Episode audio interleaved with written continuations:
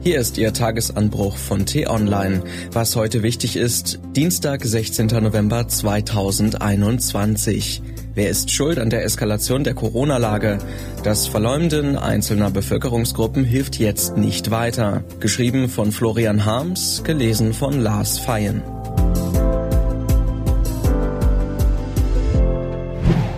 Die gefährliche Suche nach Corona-Schuldigen. Wenn ein Mensch unter Druck gerät, sucht er einen Ausweg. Wenn viele Menschen unter Druck geraten, suchen sie Schuldige. So erleben wir es dieser Tage. Die Corona-Lage ist außer Kontrolle geraten. Die noch Regierenden und die noch nicht Regierenden entpuppen sich als unfähig, schnell gegenzusteuern.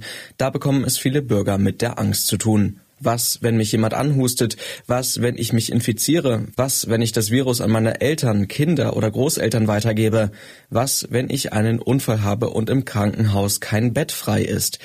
Die Furcht steht vielen Menschen ins Gesicht geschrieben, ob in der U-Bahn, im Familienkreis oder im Büro. Emotional ist das verständlich, klug ist es nicht. Wenn wir in dieser Pandemie etwas gelernt haben, dann, dass sich dieses Virus nicht im Panikmodus niederringen lässt, sondern nur mit kühlem Kopf. Doch wer Angst hat, sucht ein Ventil für seine Angst, und am schnellsten findet man es bei Menschen, die sich anders verhalten als man selbst. Anderssein macht verdächtig und die kollektive Fahndung nach Schuldigen an dem Schlamassel ist längst im Gange.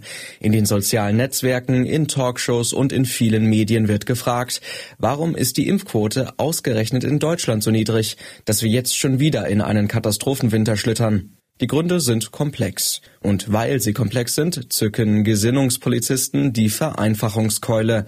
Die sturen Sachsen sind schuld, die leichtsinnigen Bayern, die Esoteriker in Baden-Württemberg. So tönt es durch die Foren und eines der beliebtesten Feindbilder in dieser Schwarz-Weiß-Malerei sind Anthroposophen.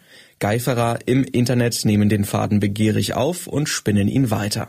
Nun ist es kein Geheimnis, dass es unter überzeugten Anthroposophen entschiedene Impfgegner gibt und ihre Beweggründe in der Regel tatsächlich Hanebüchen. Auch hat sich rund um manche Waldorfschulen ein Gefolge aus eigenwilligen Weltendeutern angesiedelt, die wenig von Wissenschaft, aber viel vom Ätherleib halten.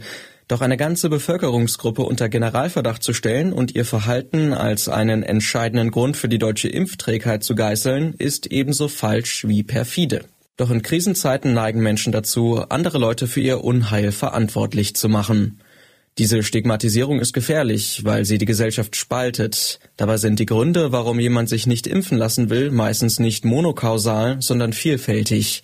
Mancherorts spielt die regionale Mentalität eine Rolle, andere sind von historischen Erfahrungen geprägt, etwa den Umwelt- und Giftkatastrophen der 80er Jahre. Wiederum andere hegen ein grundsätzliches Misstrauen gegen Politiker, und das mag man ihnen kaum verdenken, wenn man berücksichtigt, wie viele Fehler die Regierenden in dieser Pandemie schon gemacht haben, sagen heute dies und morgen das, haben eine Impfpflicht von vornherein ausgeschlossen, wodurch sie den Anschein erweckten, die Spritze sei irgendwie doch riskant, haben den Stoff von AstraZeneca mal gepriesen, mal gestoppt.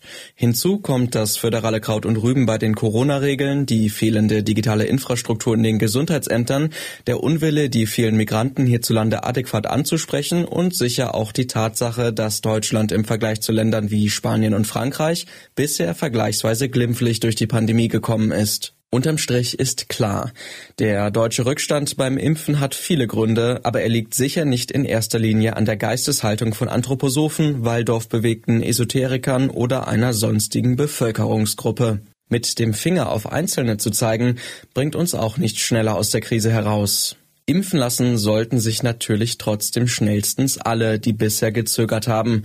Wer sich weiterhin weigert, egal ob er Rudolf Steiner oder Asterix verehrt, muss die Konsequenzen tragen und alle öffentlichen Orte meiden, bis die Pandemie ausgestanden ist. Diese einfache Regel sollte bald auch bundesweit gelten, wenn die Damen und Herren im Bundestag sich endlich dazu aufraffen.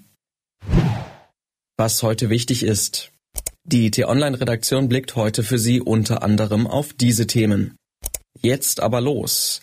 Nachdem sie sich gestern von Wissenschaftlern den Ernst der Corona-Lage schildern ließen, beginnen nun auch SPD, FDP und Grüne zu verstehen, was die Uhr geschlagen hat. Die 3G-Regel soll am Arbeitsplatz ebenso verpflichtend werden wie im öffentlichen Nahverkehr. Bei vielen Freizeitaktivitäten soll sogar 2G gelten.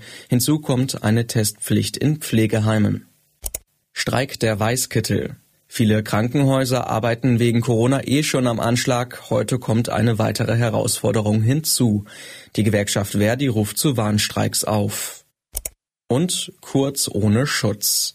Zwei Ermittlungsverfahren laufen gegen den österreichischen Ex-Kanzler Sebastian Kurz. Heute soll das österreichische Parlament die Aufhebung seiner Immunität einleiten. Dass der zuständige Ausschuss so entscheidet, gilt als sicher. Diese und andere Nachrichten, Analysen, Interviews und Kolumnen gibt's den ganzen Tag auf t-online.de. Das war der T-Online Tagesanbruch vom 16. November 2021, produziert vom Online-Radio- und Podcast-Anbieter Detektor FM. Immer auch zum Anhören auf t-online.de-tagesanbruch.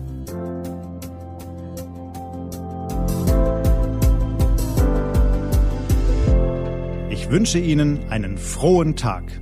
Ihr Florian Harms.